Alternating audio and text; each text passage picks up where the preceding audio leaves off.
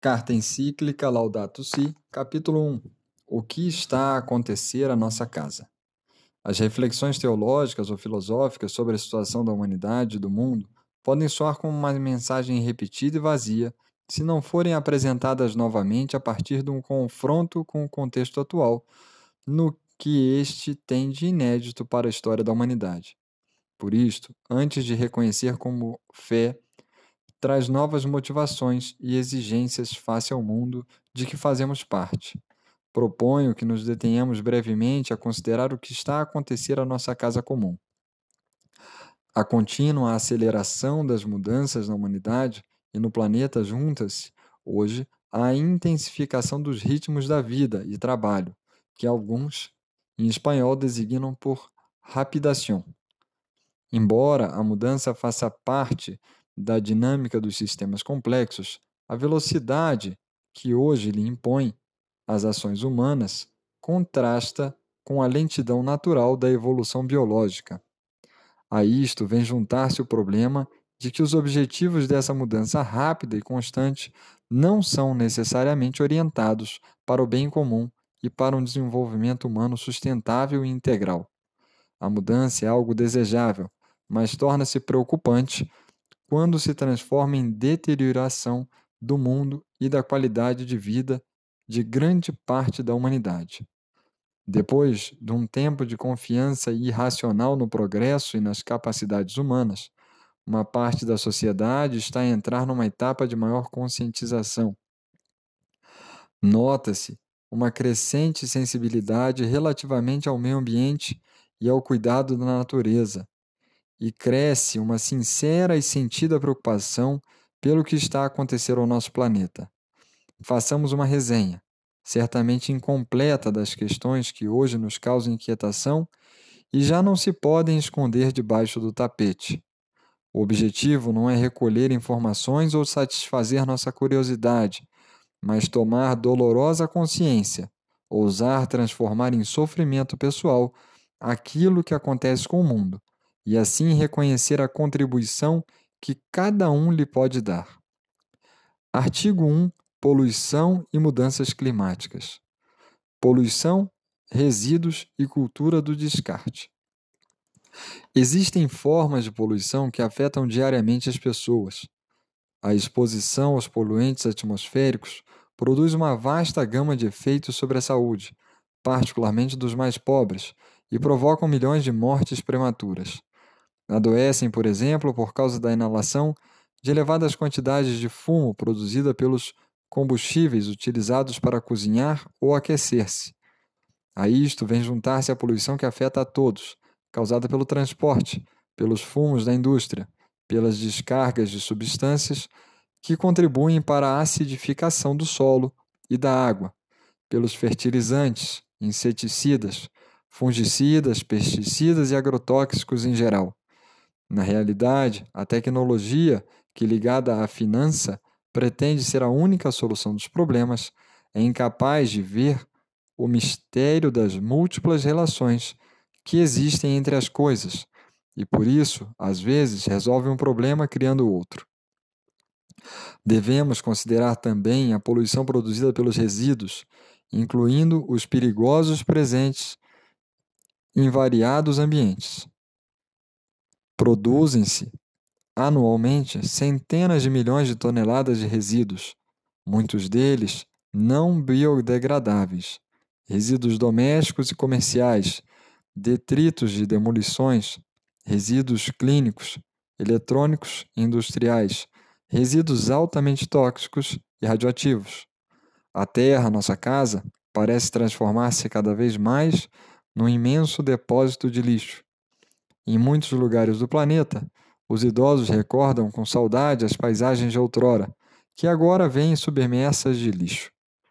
Tanto os resíduos industriais como produtos químicos utilizados nas cidades e nos campos podem produzir um efeito de bioacumulação nos organismos dos moradores nas áreas limítrofes, que se verifica mesmo quando é baixo o nível de presença de um elemento tóxico no lugar.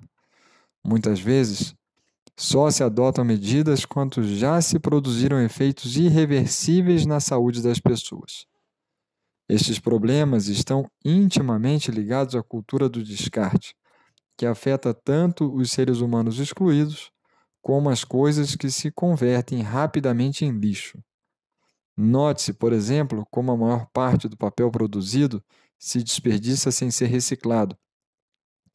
Custa-nos a reconhecer que o funcionamento dos ecossistemas naturais é exemplar. As plantas sintetizam substâncias nutritivas que alimentam os herbívoros. Estes, por sua vez, alimentam os carnívoros, que fornecem significativas quantidades de resíduos orgânicos, que dão origem a uma nova geração de vegetais. Ao contrário, o sistema industrial, no final do ciclo de produção e consumo, não desenvolveu a capacidade de absorver e reutilizar resíduos e escórias. Ainda não se conseguiu adotar um modelo circular de produção que assegure recursos para todas as gerações futuras e que exige limitar o mais possível o uso de recursos não renováveis, moderando o seu consumo, maximizando a eficiência no seu aproveitamento, reutilizando e reciclando-os.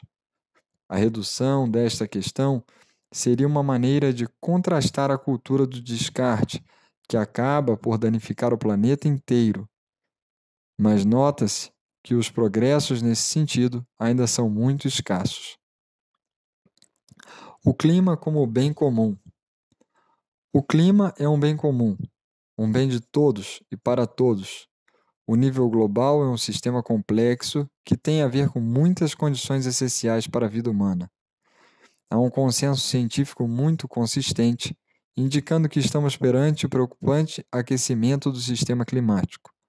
Nas últimas décadas, este aquecimento foi acompanhado por uma elevação constante do nível do mar, sendo difícil não relacionar ainda com o aumento dos acontecimentos meteorológicos extremos, embora não se possa atribuir uma causa cientificamente determinada a cada fenômeno particular.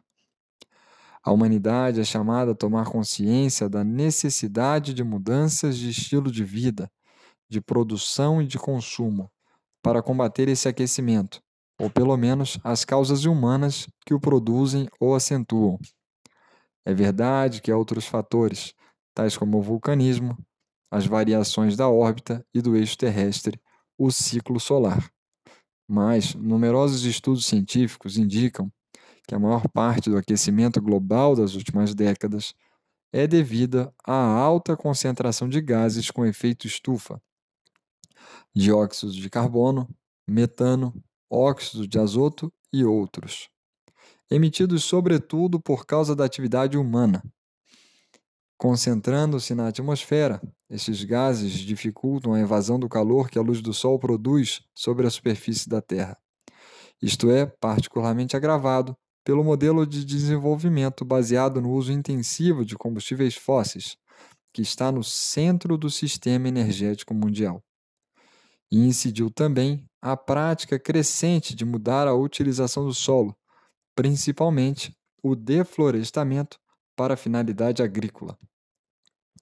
Por sua vez, o aquecimento influi sobre o ciclo do carbono, cria um ciclo vicioso que agrava ainda mais a situação e que incidirá sobre a disponibilidade de recursos essenciais como a água potável, a energia e a produção agrícola das, águas, das áreas mais quentes e provocará a extinção de parte da biodiversidade do planeta. O derretimento das calotas polares e dos glaciares a grande altitude ameaça com uma libera, libertação de alto risco de gás metano, e a decomposição da matéria orgânica congelada poderia acentuar ainda mais a emissão de dióxido de carbono. Entretanto, a perda das florestas tropicais piora a situação, pois estas ajudam a mitigar a mudança climática. A poluição produzida pelo dióxido de carbono aumenta a acidez dos oceanos e compromete a cadeia alimentar marinha. Se a tendência atual se mantiver, este século poderá ser testemunha de mudanças climáticas inauditas e de uma destruição sem precedentes dos ecossistemas, com graves consequências para todos nós. Por exemplo, a subida do nível do mar pode criar situações de extrema gravidade, se se considerar que um quarto da população mundial vive à beira do mar, ou muito perto dele, e a maior parte das megacidades estão situadas em áreas costeiras. Uma mudança climática, as mudanças climáticas são um problema global com graves implicações ambientais, sociais, econômicas, distributivas e políticas, constituindo atualmente um dos principais desafios para a humanidade. Provavelmente os impactos mais sérios recairão nas próximas décadas sobre os países em vias de desenvolvimento. Muitos pobres vivem em lugares particularmente afetados por fenômenos relacionados com o aquecimento, e os seus meios de subsistência dependem fortemente das reservas naturais e dos chamados serviços do ecossistema, como a agricultura, a pesca e os recursos florestais.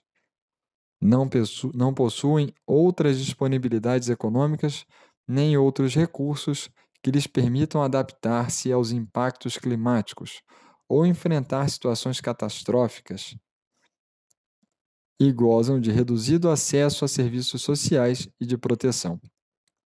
Por exemplo, mudança as mudanças climáticas dão origem a migrações de animais e vegetais que nem sempre conseguem adaptar-se. E isso, por sua vez, afeta os recursos produtivos dos mais pobres, que são forçados também a emigrar, com grande incerteza quanto ao futuro de sua vida e dos seus filhos. É trágico o aumento de imigrantes em fuga da miséria agravada pela degradação ambiental, que, não sendo reconhecidos como refugiados nas convenções internacionais, carregam o peso da sua vida abandonada sem qualquer tutela normativa. Infelizmente, verifica-se uma indiferença geral perante essas tragédias, que estão acontecendo agora mesmo em diferentes partes do mundo. A falta de reações diante desses dramas dos nossos irmãos e irmãs é um sinal de perda do sentido de responsabilidade pelos nossos semelhantes, sobre o qual se funda toda a sociedade civil.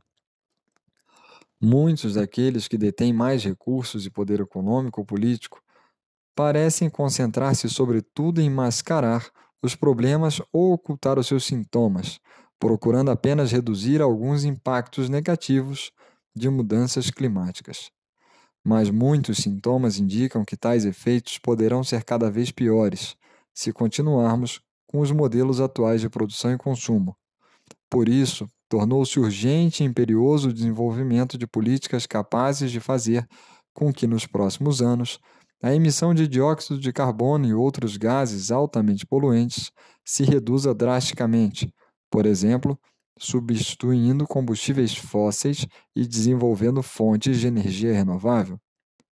No mundo, é exíguo o nível de acesso a energias limpas e renováveis, mas ainda é necessário desenvolver adequadas tecnologias de acumulação.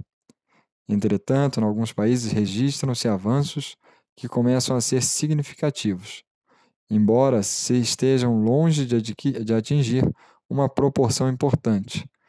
Houve também alguns investimentos em modalidades de produção e transporte que consomem menos energia, exigindo menor quantidade de matérias-primas, bem como em modalidades de construção ou reestruturação de edifícios para se melhorar a sua eficiência energética. Mas estas práticas promissoras estão longe de se tornar onipresentes. Artigo 2 A questão da água. Outros indicadores da situação atual têm a ver com o esgotamento de recursos naturais. É bem conhecida a impossibilidade de sustentar o nível atual de consumo dos países mais desenvolvidos e dos setores mais ricos da sociedade, onde o hábito de desperdiçar e jogar fora atinge níveis inauditos. Já se ultrapassaram certos limites máximos de exploração do planeta, sem termos resolvido o problema da pobreza. A água potável e limpa constitui uma questão primordial importância, porque é indispensável para a vida humana e para sustentar os ecossistemas terrestres e aquáticos. As fontes de água doce fornecem os setores sanitários, agropecuários e industriais. A disponibilidade de água manteve-se relativamente constante durante muito tempo, mas agora, em muitos lugares, a procura excede a oferta sustentável, com graves consequências a curto e longo prazo. Grandes cidades que dependem de importantes reservas hídricas sofrem períodos de carência do recurso, que nos momentos críticos nem sempre se administra com uma gestão adequada e com imparcialidade. A pobreza da água pública verifica-se especialmente na África, onde grandes setores da população não têm acesso à água potável, segura, ou sofrem secas que tornam difícil a produção de alimento. Em alguns países, há regiões com abundância de água, enquanto outras sofrem de grave escassez. Um problema particularmente sério é o da qualidade da água disponível para os pobres, que diariamente ceifa muitas vidas. Entre os pobres, são frequentes as doenças relacionadas com a água, incluindo as causadas por microorganismos e substâncias químicas. A diarreia e a cólera, devidas a serviços de higiene e reservas de água inadequados, constituem um fator significativo de sofrimento e mortalidade infantil. Em muitos lugares, os lençóis freáticos estão ameaçados pela poluição produzida por algumas atividades extrativas, agrícolas e industriais, sobretudo em países desprovidos de regulamentação e controles suficientes. Não pensamos apenas nas descargas provenientes das fábricas. Os detergentes e produtos químicos que a população utiliza em muitas partes do mundo continuam a ser derramados em rios, lagos e mares.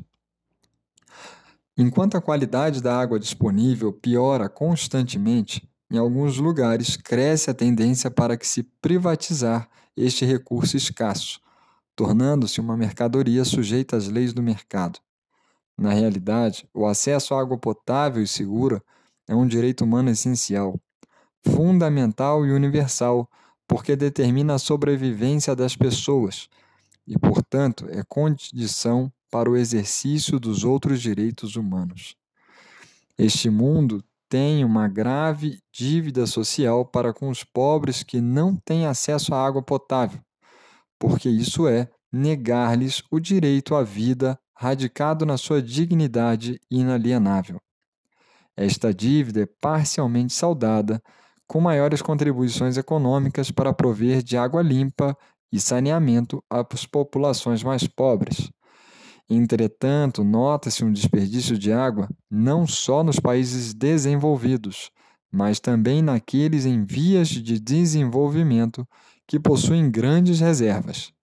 Isto mostra que o problema da água é, em parte, uma questão educativa e cultural, porque não há consciência da gravidade destes comportamentos num contexto de grande desigualdade. Uma maior escassez de água provocará o aumento do custo dos alimentos e de vários produtos que independem do seu uso. Alguns estudos assinalaram o risco de sofrer uma aguda escassez de água dentro de poucas décadas, se não forem tomadas medidas urgentes. Os impactos ambientais poderiam afetar milhões e milhões de pessoas, sendo previsível que o controle da água por grandes empresas mundiais se transforme numa das principais fontes de conflitos deste século. Artigo 3 Perda da biodiversidade. Os recursos da Terra estão a ser depredados, também por causa de formas imediatistas de entender a economia e a atividade comercial e produtiva. A perda de florestas e bosques implica simultaneamente a perda de espécies que poderiam constituir, no futuro, recursos extremamente importantes não só para alimentação, mas também para a cura de doenças e vários serviços. As diferentes espécies contêm genes que podem ser recursos-chave para resolver no futuro alguma necessidade humana ou regular algum pro problema ambiental. Entretanto, não basta pensar nas diferentes espécies apenas como eventuais recursos exploráveis, esquecendo que possuem um valor em si mesmas. Anualmente desaparecem milhões de espécies vegetais e animais que já não podemos conhecer, que os nossos filhos não poderão ver, perdidas para sempre. A grande maioria delas extingue-se por razões que têm a ver com alguma atividade humana. Por nossa causa, milhares de espécies já não darão glória a Deus com a sua existência, nem poderão comunicar-nos a sua própria imagem. Não temos direitos de o fazer. Possivelmente, perturba-nos saber da extinção um mamífero ou de uma ave, pela sua maior visibilidade. Mas, para o bom funcionamento dos ecossistemas, também são necessários os fungos, as almas, as algas, os vermes, os pequenos insetos, os répteis e a variedade inumerável de microorganismos. Algumas espécies pouco numerosas, que habitualmente nos passam desapercebidas, desempenham uma função sensória fundamental para estabelecer o equilíbrio de um lugar. É verdade que o ser humano deve intervir quando o geossistema cai em estado crítico, mas hoje o nível de intervenção humana numa realidade tão complexa como a natureza é tal que os desastres constantes causados pelo ser humano provocam uma nova intervenção dele, de modo que a atividade humana torna-se onipresente, com todos os riscos que isso implica. Normalmente, cria-se um círculo vicioso no qual a atividade humana, para resolver uma dificuldade, muitas vezes agrava mais a situação. Por exemplo, muitos pássaros e insetos que desaparecem por causa dos agrotóxicos criados pela tecnologia são úteis para a própria agricultura e o seu desaparecimento deverá ser compensado por outra intervenção tecnológica que possivelmente trará novos efeitos nocivos. São louváveis e às vezes admiráveis os esforços de cientistas e técnicos que procuram dar solução aos problemas criados pelo ser humano.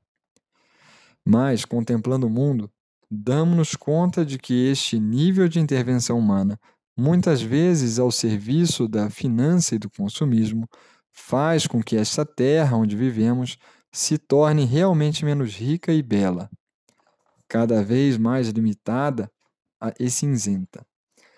Enquanto, ao mesmo tempo, o desenvolvimento da tecnologia e das ofertas de consumo continua a avançar sem limites.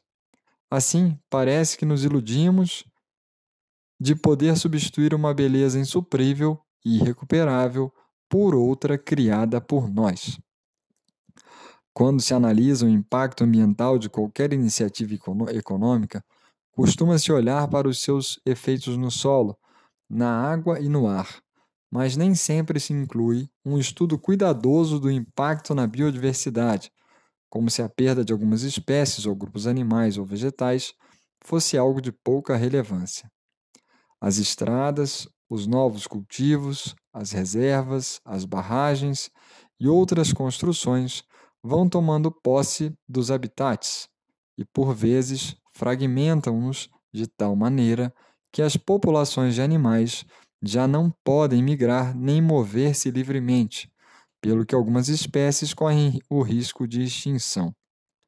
Existem alternativas que pelo menos mitigam o, espaço, o impacto dessas obras, como a criação de corredores biológicos, mas são poucos países em que se adverte esse cuidado e prevenção. Quando se explora comercialmente algumas espécies, nem sempre se estuda a sua modalidade de crescimento, para evitar a sua diminuição excessiva e consequente desequilíbrio do ecossistema. O cuidado dos ecossistemas requer uma perspectiva que se estenda para além do imediato, porque quando se busca apenas um ganho econômico rápido e fácil, já ninguém se importa realmente com a sua preservação.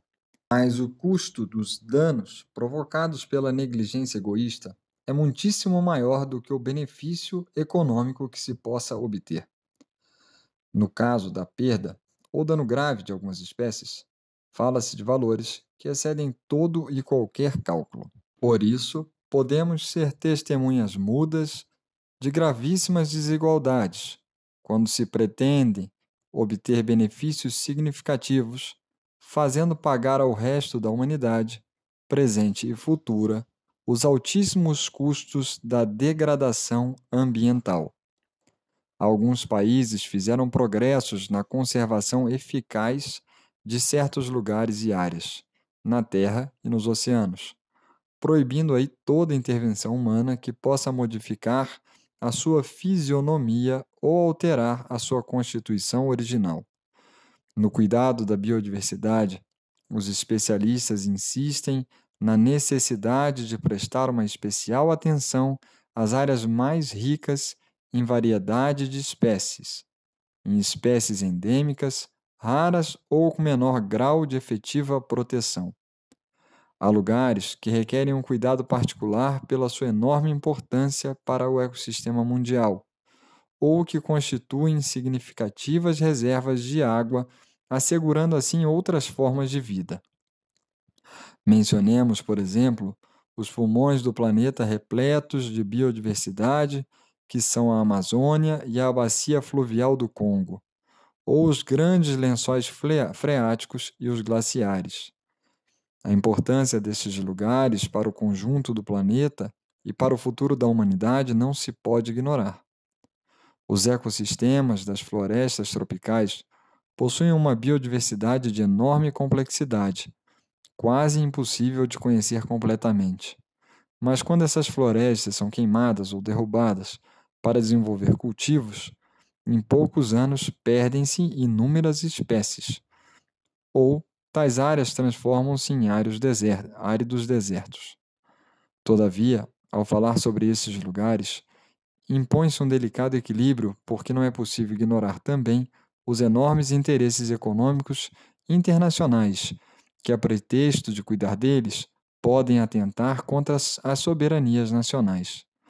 Com efeito, há propostas de internacionalização da Amazônia que só servem aos interesses econômicos das corporações internacionais.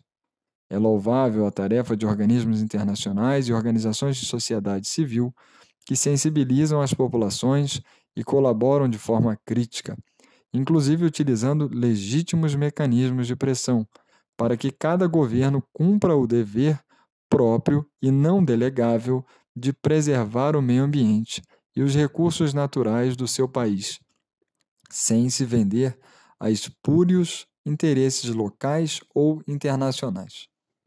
Habitualmente, também não se, não se faz objeto de adequada análise a substituição da flora silvestres por áreas florestais com árvores que geralmente são monoculturas, é que pode afetar gravemente uma biodiversidade que não é albergada pelas novas espécies que se implantam.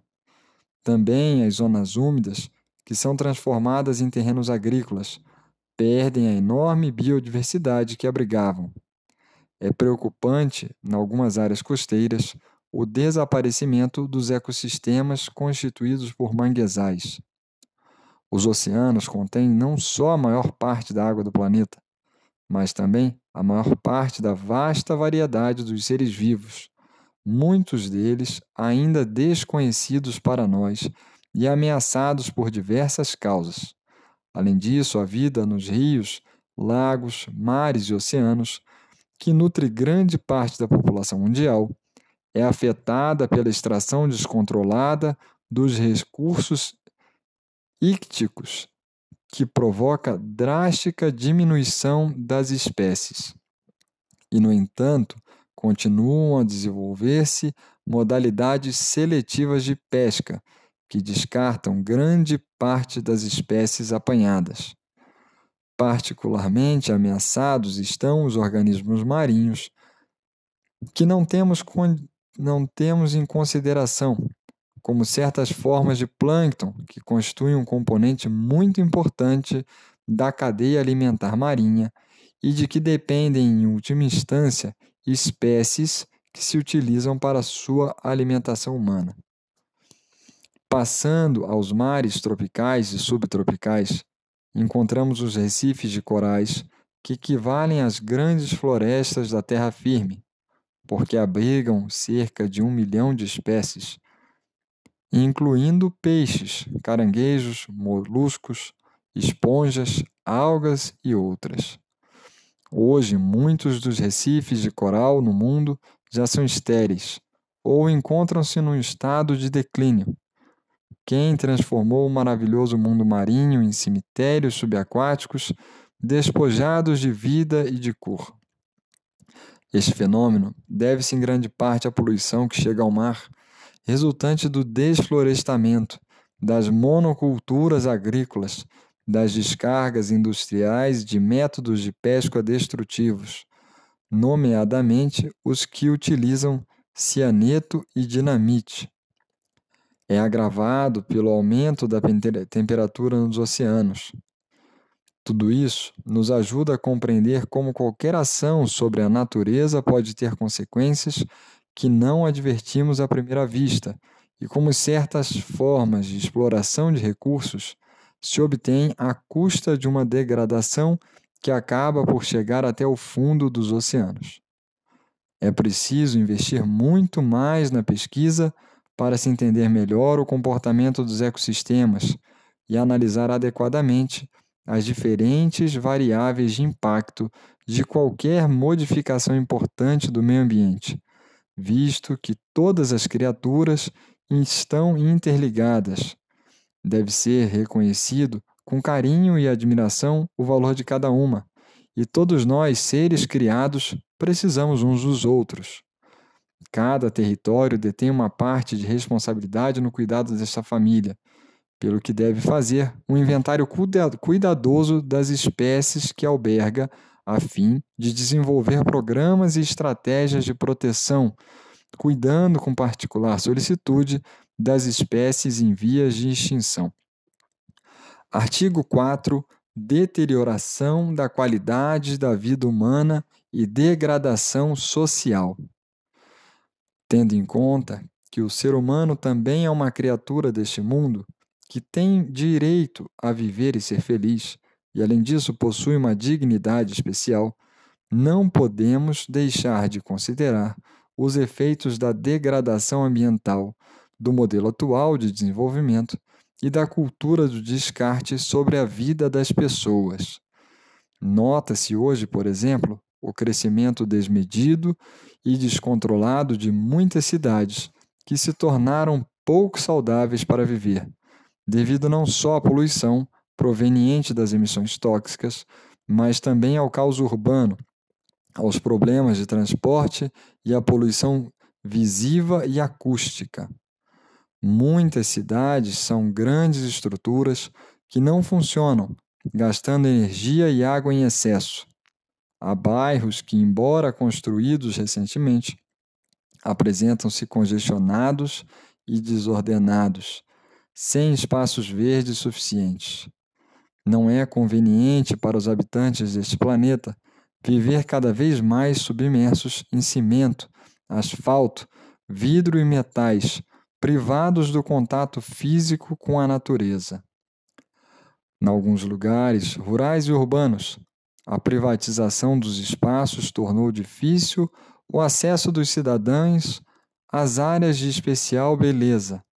Noutros, criaram-se áreas residenciais ecológicas, postas à disposição só de poucos, procurando-se evitar que outros entrem a perturbar uma tranquilidade artificial. Muitas vezes encontra-se uma cidade bela e cheia de espaços verdes e bem cuidados em algumas áreas seguras, mas não em áreas menos visíveis, onde vivem os descartados da sociedade.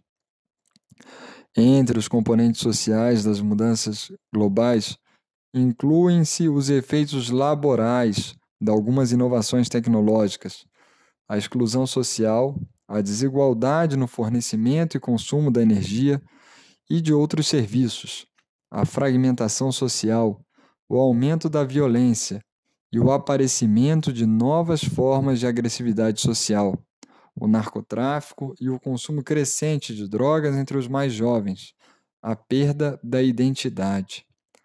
São alguns sinais, entre outros, que mostram como o crescimento dos últimos dois séculos não significou, em todos os seus aspectos, um verdadeiro progresso integral e uma melhoria de qualidade de vida. Alguns desses sinais são ao mesmo tempo sintomas de uma verdadeira degradação social, de uma silenciosa ruptura dos vínculos de integração e comunhão social. A isto vem juntar-se as dinâmicas dos mass media e do mundo digital, que, quando se tornam omnipresentes, não favorecem o desenvolvimento de uma capacidade de viver com sabedoria, pensar em profundidade, amar com generosidade.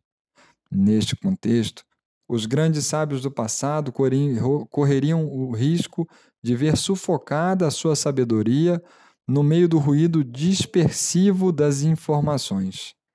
Isso exige de nós um esforço para que esses meios se traduzam num novo desenvolvimento cultural da humanidade e não numa deterioração de sua riqueza mais profunda. A verdadeira sabedoria, fruto da reflexão, do diálogo e do encontro generoso entre as pessoas, não se adquire com uma mera acumulação de dados, que, numa espécie de poluição mental, acabam por saturar e confundir. Ao mesmo tempo, tendem a substituir as relações reais com os outros, com todos os desafios que implicam, por um tipo de comunicação mediada pela internet.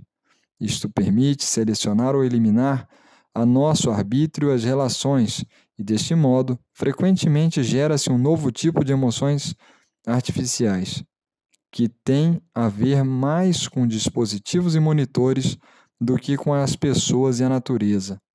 Os meios atuais permitem nos comunicar e partilhar conhecimentos e afetos, mas às vezes também nos impedem de tomar contato direto com a angústia, a trepidação, a alegria do outro e com a complexidade de sua experiência pessoal. Por isso, não deveria surpreender-nos o fato de, a par da oferta sufocante destes produtos, ir crescendo uma profunda e melancólica insatisfação nas relações interpessoais ou um nocivo isolamento. Artigo 5. Desigualdade planetária. O ambiente humano e o ambiente natural degradam-se em conjunto, e não podemos enfrentar adequadamente a degradação ambiental se não prestarmos atenção às causas que têm a ver com a degradação humana e social. De fato, a deterioração do meio ambiente e da sociedade afetam de modo especial os mais frágeis do planeta. Tanto a experiência comum da vida cotidiana como a investigação científica demonstram que os efeitos mais graves de todas as agressões ambientais recaem sobre as pessoas mais pobres.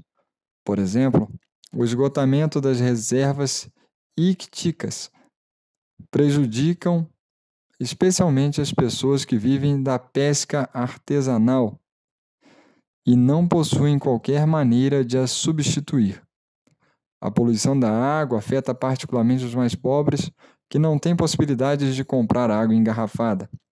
E a elevação do nível do mar afeta principalmente as populações costeiras mais pobres, que não têm para onde se transferir. O impacto dos desequilíbrios atuais manifesta-se também na morte prematura de muitos pobres, nos conflitos gerados pela falta de recurso e em muitos outros problemas que não têm espaço suficiente nas agendas mundiais. Gostaria de assinalar que muitas vezes falta uma consciência clara dos problemas que afetam particularmente os excluídos.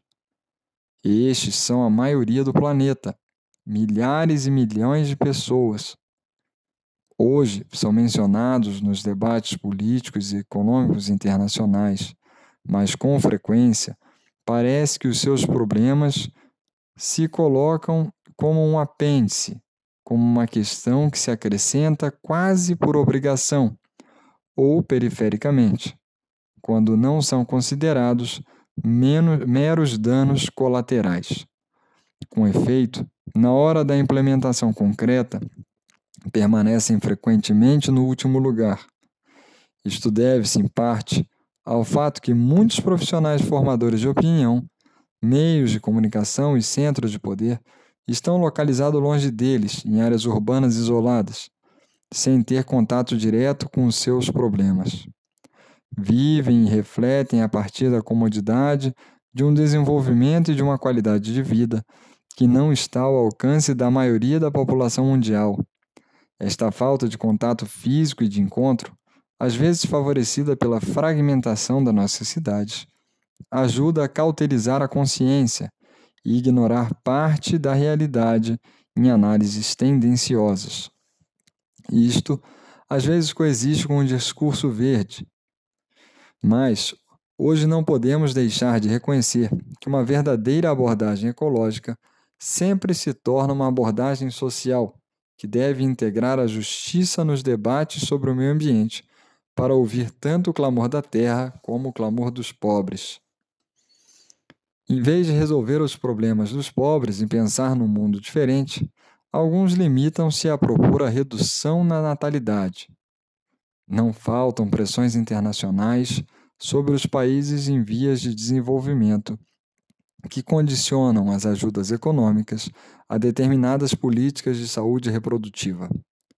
Mas, se é verdade que a desigual distribuição das populações e dos recursos disponíveis cria obstáculos ao desenvolvimento e ao uso sustentável do ambiente, deve-se reconhecer que o crescimento demográfico é plenamente compatível com um desenvolvimento integral e solidário culpar o incremento demográfico em vez do consumismo exacerbado e seletivo de alguns é uma forma de não enfrentar os problemas.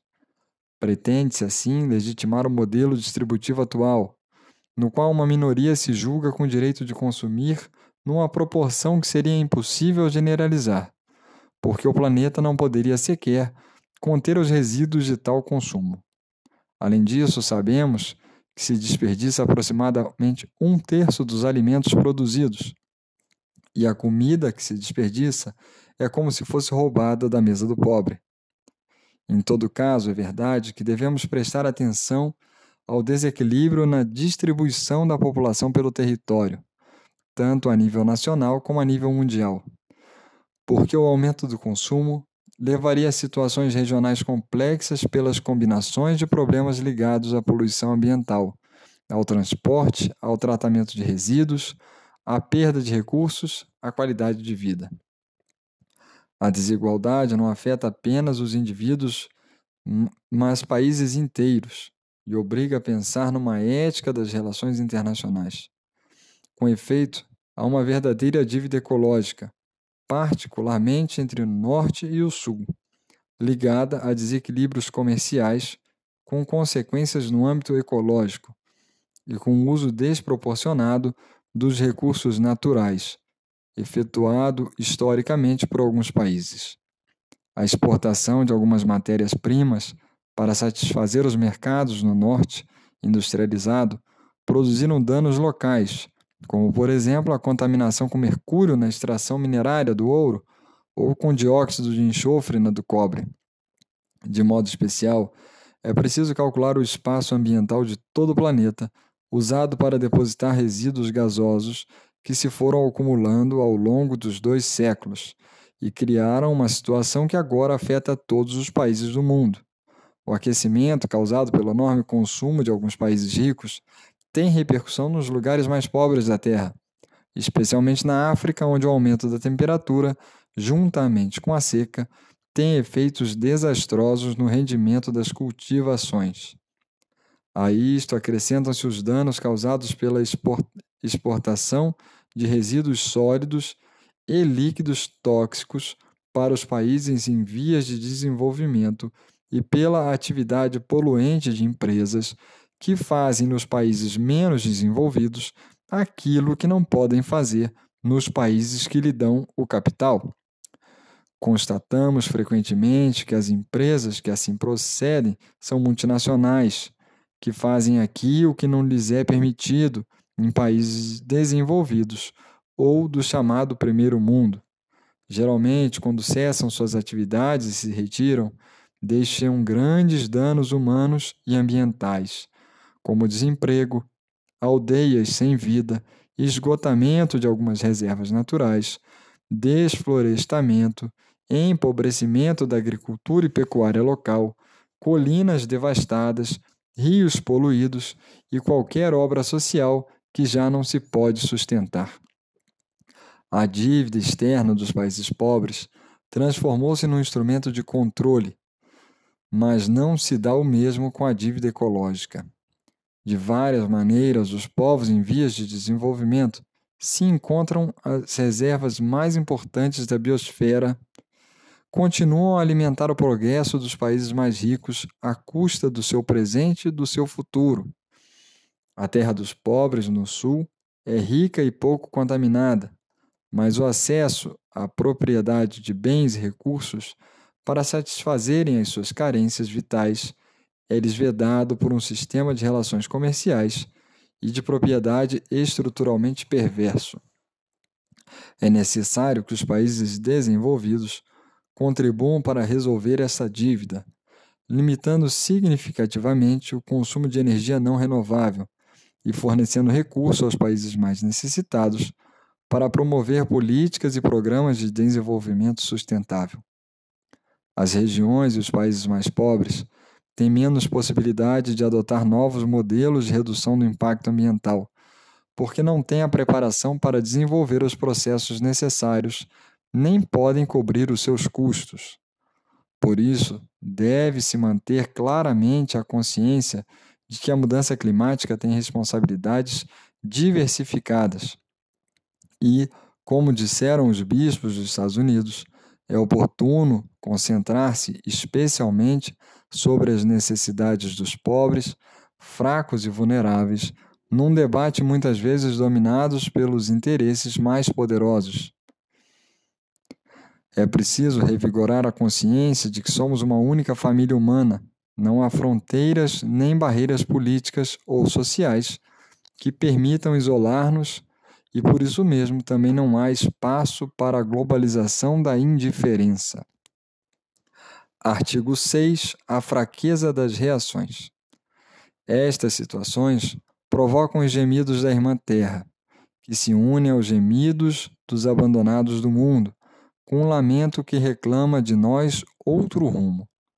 Nunca maltratamos e ferimos a nossa casa comum, como nos últimos dois séculos mas somos chamados a tornar-nos os instrumentos de Deus para que o nosso planeta seja o que ele sonhou ao criá-lo e corresponda ao seu projeto de paz, beleza e plenitude. O problema é que não dispomos ainda da cultura necessária para enfrentar essa crise e a necessidade de construir lideranças que tracem caminhos, procurando dar resposta às necessidades das gerações atuais, todos incluídos, sem prejudicar as gerações futuras. Torna-se indispensável criar um sistema normativo que inclua limites invioláveis e assegure a proteção dos ecossistemas, antes que novas formas de poder, derivadas dos paradigmas técnico-econômicos, acabem por arrasá-los, não só com a política, mas também com a liberdade e a justiça. Preocupa a fraqueza da reação política internacional, a submissão da política à tecnologia e a finança demonstra-se na falência das cimeiras mundiais sobre o meio ambiente. Há demasiados interesses particulares e, com muita facilidade, o interesse econômico chega a prevalecer sobre o bem comum e manipular a informação para não ver afetados os seus projetos. Nesta linha, o documento de Aparecida pede que, nas intervenções sobre os recursos naturais, não predominem os interesses de grupos econômicos que arrasam irracionalmente as fontes da vida. A aliança entre economia e tecnologia acaba por deixar de fora tudo o que não faz parte dos seus interesses imediatos. Deste modo, poder-se-á esperar apenas algumas proclamações superficiais, ações filantrópicas isoladas e ainda esforços por mostrar sensibilidade para com o meio ambiente, enquanto, na realidade, qualquer tentativa das organizações sociais para alterar as coisas será vista como um distúrbio provocado por sonhadores românticos ou como um obstáculo a superar. Pouco a pouco, alguns países podem mostrar progressos significativos. O desenvolvimento de controles mais eficientes e uma luta mais sincera contra a corrupção. Cresceu a sensibilidade ecológica das populações, mas é ainda insuficiente para mudar os hábitos nocivos de consumo que não parecem diminuir. Antes, expandem-se e desenvolvem-se. É o que acontece, só para dar um exemplo simples, com o crescente aumento do uso e intensidade dos condicionadores de ar. Os mercados, apostando num ganho imediato, estimulam ainda mais a procura. Se alguém observasse de fora a sociedade planetária, maravilhar-se-ia com tal comportamento que às vezes parece suicida. Entretanto, poderes econômicos continuam a justificar o sistema mundial atual, onde predomina uma especulação e uma busca de receitas financeiras que tendem a ignorar todo o contexto e os efeitos sobre a dignidade humana e sobre o meio ambiente. Assim, se manifesta como estão intimamente ligadas a degradação ambiental e a degradação humana e ética. Muitos dirão que não têm consciência de realizar ações imorais, porque a constante distração nos tira a coragem de advertir a realidade de um mundo limitado e finito. Por isso, hoje, qualquer realidade que seja frágil, como o meio ambiente, fica indefesa face aos interesses do mercado divinizado, transformados em regra absoluta. É previsível que, perante o esgotamento de alguns recursos, se vá criando um cenário favorável para novas guerras, disfarçadas sob nobres reivindicações. A guerra causa sempre danos graves ao meio ambiente e à riqueza cultural dos povos, e os riscos avolumam-se quando se pensa em energia nuclear e nas armas biológicas. Com efeito, não obstante haver acordos internacionais que proíbam a guerra química, bacteriológica e biológica, subsiste o fato de continuarem nos laboratórios as pesquisas para o desenvolvimento de novas armas ofensivas capazes de alterar os equilíbrios naturais. Exige-se da política uma maior atenção para prevenir e resolver as causas que podem dar origem a novos conflitos. Entretanto, o poder ligado com a finança é o que maior resistência põe a tal esforço, e os projetos políticos carecem muitas vezes de amplitude de horizonte. Para que se quer preservar hoje um poder que será recordado pela sua incapacidade de intervir quando era urgente e necessário fazê-lo. Em alguns países, há exemplos positivos de resultados na melhoria do ambiente, tais como o saneamento de alguns rios que foram poluídos durante muitas décadas, a recuperação de florestas nativas, o embelezamento de paisagens com obras de saneamento ambiental, projetos de edifícios de grande valor estético, progressos na produção de energia limpa, na melhoria dos transportes públicos. Estas ações não resolvem os problemas globais, mas confirmam que o ser humano ainda é capaz de intervir de forma positiva. Como foi criado para amar, no meio dos seus limites germinam inevitavelmente gestos de generosidade, solidariedade e desvelo. Ao mesmo tempo, cresce uma ecologia superficial ou aparente, que consolida um certo torpor e uma alegre irresponsabilidade. Como frequentemente acontece em épocas de crises profundas, que exigem decisões corajosas, somos tentados a pensar que aquilo que está a acontecer não é verdade. Se nos detivermos na superfície, para além de alguns sinais visíveis de poluição e degradação, parece que as coisas não estejam assim tão graves e que o planeta poderia subsistir ainda por muito tempo nas condições atuais. Este comportamento evasivo serve-nos para mantermos os nossos estilos de vida, de produção e consumo. É a forma como o ser humano se organiza para alimentar todos os vícios autodestrutivos. Tenta não os ver, luta para os não reconhecer, adia as decisões importantes, age como se nada tivesse acontecido. Artigo 7. Diversidade de opiniões. Finalmente, reconhecemos a propósito da situação e das possíveis soluções, que se desenvolveram diferentes perspectivas e linhas de pensamento. Num dos extremos, alguns defendem a todo custo o mito do progresso, afirmando que os problemas ecológicos resolver-se-ão simplesmente com as novas aplicações técnicas, sem considerações éticas nem mudanças de fundo. No extremo oposto, outros pensam que o ser humano, com qualquer uma das suas intervenções, só pode ameaçar e comprometer o ecossistema mundial, pelo que convém reduzir a sua presença no planeta e impedir-lhe todo tipo de intervenção. E entre estes extremos, a reflexão deveria identificar possíveis cenários futuros, porque não existe só um caminho de solução.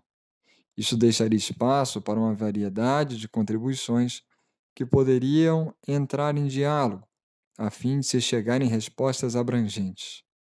Sobre muitas questões concretas, a Igreja não tem motivo para propor uma palavra definitiva e entende que deve escutar e promover o debate honesto entre os cientistas, respeitando a diversidade de opiniões. Basta, porém, olhar a realidade com sinceridade para ver que há uma grande deterioração da nossa casa comum. A esperança convida-nos a reconhecer que sempre há uma saída, sempre podemos mudar o rumo, sempre podemos fazer alguma coisa para resolver os problemas.